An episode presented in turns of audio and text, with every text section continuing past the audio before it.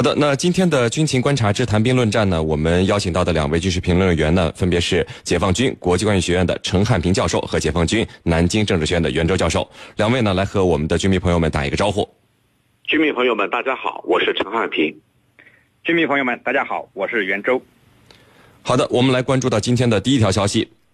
当地时间的二十三号呢，美国白宫的新任发言人斯派塞呢，在他的第一场新闻发布会上，就将矛头指向了我国南海。他称呢，美国将会阻止中国占领任何位于南海国际海域的岛礁。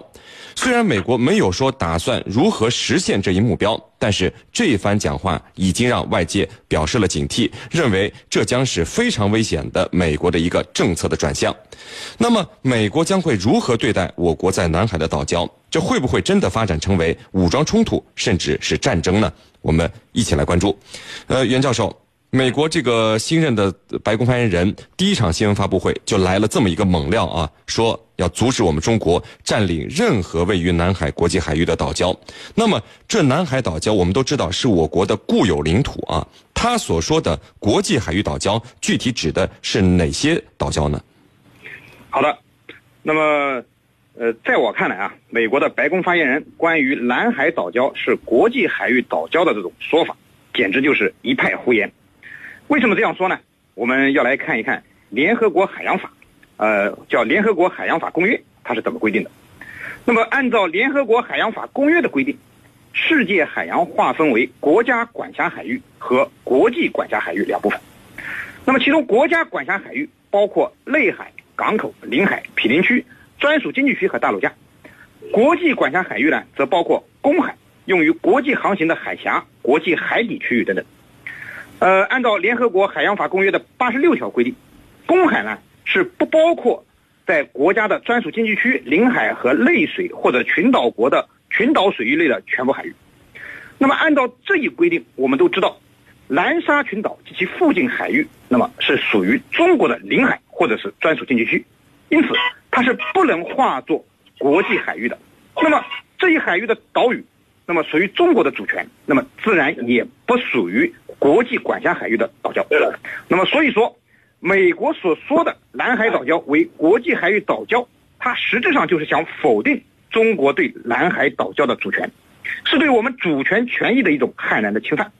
呃，我们都知道，主权和领土完整涉及到中国的核心利益，南海岛礁自古都是我们中国的领土，那么这是美国人所否定不了的，也是美国人企图通过这种偷换概念的这种方式也更改不了的，是令。好的，那这个陈教授，这个国际舆论纷纷认为啊，这是美国非常危险的一个政策的转向啊。那么现在问题就来了，就是您预测，就美国它会因为这个政策的转变，这个危险的想法和做法，对我南海岛礁采取哪些可能的行动呢？嗯，呃，其实如果说这是一个非常危险的信号呢，我觉得还不至于这么严重。为什么呢？咱们要知道。任何一个新政府上来，非常危险的一个政策的转向啊。那么现在问题就来了，就是您预测，就美国它会因为这个政策的转变，这个危险的想法和做法，对我南海岛礁采取哪些可能的行动呢？嗯，呃，其实如果说这是一个非常危险的信号呢，我觉得还不至于这么严重。为什么呢？咱们要知道。任何一个新政府上来，它需要一个摸索的阶段。这个摸索的阶段呢，它不可能一下子成型，把它这个政策给过。这是一个非常危险的信号呢，我觉得还不至于这么严重。为什么呢？咱们要知道，任何一个新政府上来，它需要一个摸索的阶段。这个摸索的阶段呢，它不可能一下子成型，把它这个政策给固定下来，它需要一个过程。那么这个里头，我认为应进行的。叫所谓的自由航行，也就是说，以美国的军舰来挑战我们的十二海里岛礁的主权，主要是针对我们新建的人造岛礁。那么第二就是军演，这个军演呢，除了美国自身以外，还有可能拉拢其他国家一起在军演。那么这个军演呢，其实它是有所指的，所所指向的就是咱们中国，在咱们的家门口耀武扬威啊。第三个呢，就是说。可能和其他国家，尤其是南海深锁国一起，啊，这个来对我们形成压力。所以这个呢，恰恰是奥巴马政府实行，是不是啊要进行加码啊？这个加量加码，那么进一步来升级我觉得呢，目前在这个三个方面，啊，一个升级版的做法。主持人，好的，那这个袁教授，如果美国人像刚才陈教授说的那样采取了行动啊，是不是有可能就是武装冲突，甚至是战争都是不可避免的呢？这个中美南海的海上对峙会达到一个什么样的程度呢？您怎么看？好的，那么我也非常同意刚才陈教授的观点，呃，即美国人他的白宫发言人啊，他的发言，那么更多的是一种试探，呃，想探明中国在南海岛礁问题上的底线。当然，他这种试探带有很强的挑衅性，呃呃，按照陈教授的讲法呢，啊，这个美国人会有这种三个方面的这个做法来进一步试探我们的啊，在行动上进一步试探我们的底线，呃，当然这些做法也是很危险的。那么这种升级版的做法很有可能。啊，控制不好会造成擦枪走火的形式，那么不排除会引发冲突甚至战争的可能。那么对此呢，我觉得美国人最好有一个清醒的认识和判断，不要玩火自焚。南海岛礁涉及到中国的领土完整，涉及到我们这中国的主权，是中国的核心利益。我们知道，核心利益当然要用核心的手段来捍卫。对于这一点，特朗普的团队目前可能还没有认识到，呃，他们应该反过来想。如果有人敢于挑战美国的关岛或者夏威夷的主权，美国人会怎么办？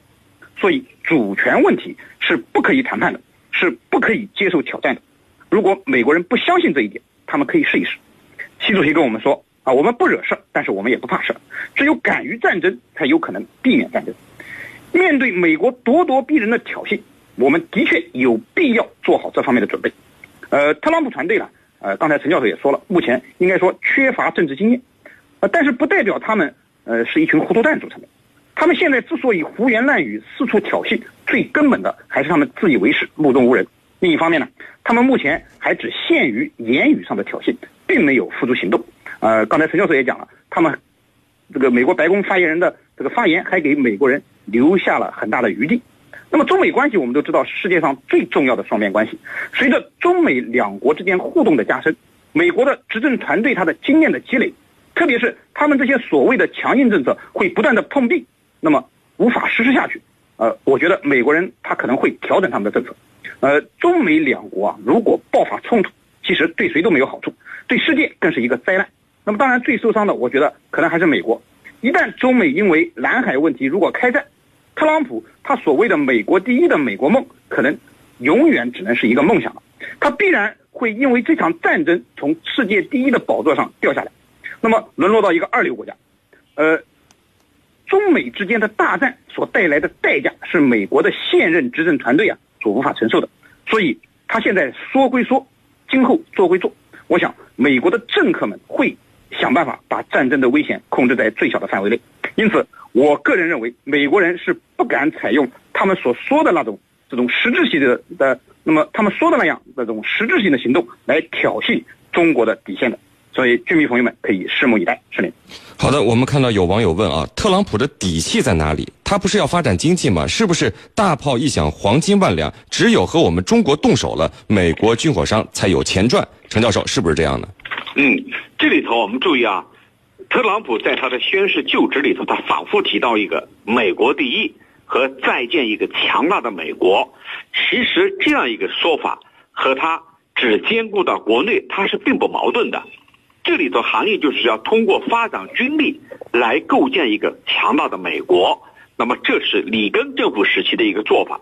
里根政府时期当时所采取的策略叫以实力求和平。那么特朗普这个人，据说是当年里根总统的一个崇拜者，是里根的粉丝，非常崇拜里根。那么里根的这些做法很有可能对他的未来打下一个烙印。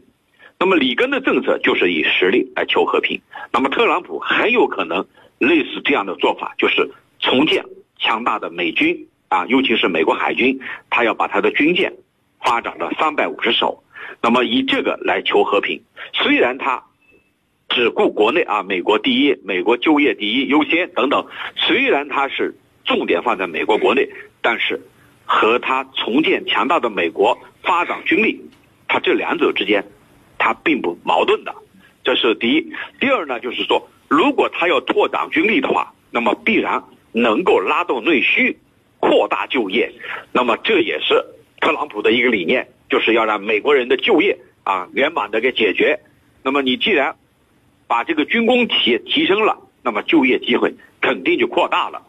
那么还有一个就是，要借这个机会来和军工企业搞好关系。那么特朗普对军工企业他是持批评态度的，说你 F 三五太贵了啊，这个呃总统专机空军一号太贵了等等，其实是向他们施加压力，并不是说他要把他们推向对立面，而是这个跟他们要处好关系啊，在他们给他们压力的。情情况下，同时也要跟他们处好关系，所以这里头我们就看到了，他这种买办资本的这种关系啊，还是不可分割的。这里头的联系是千丝万缕的。那么美国军工强大了，那么内需拉动了，就业拉动了，必然对重建一个强大的美国，也就是特朗普所坚守的这个理念，那肯定是非常有利的。所以这里头它不是矛盾的。主持人。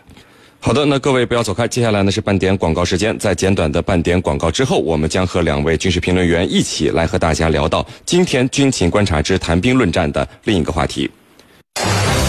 于众生喧哗。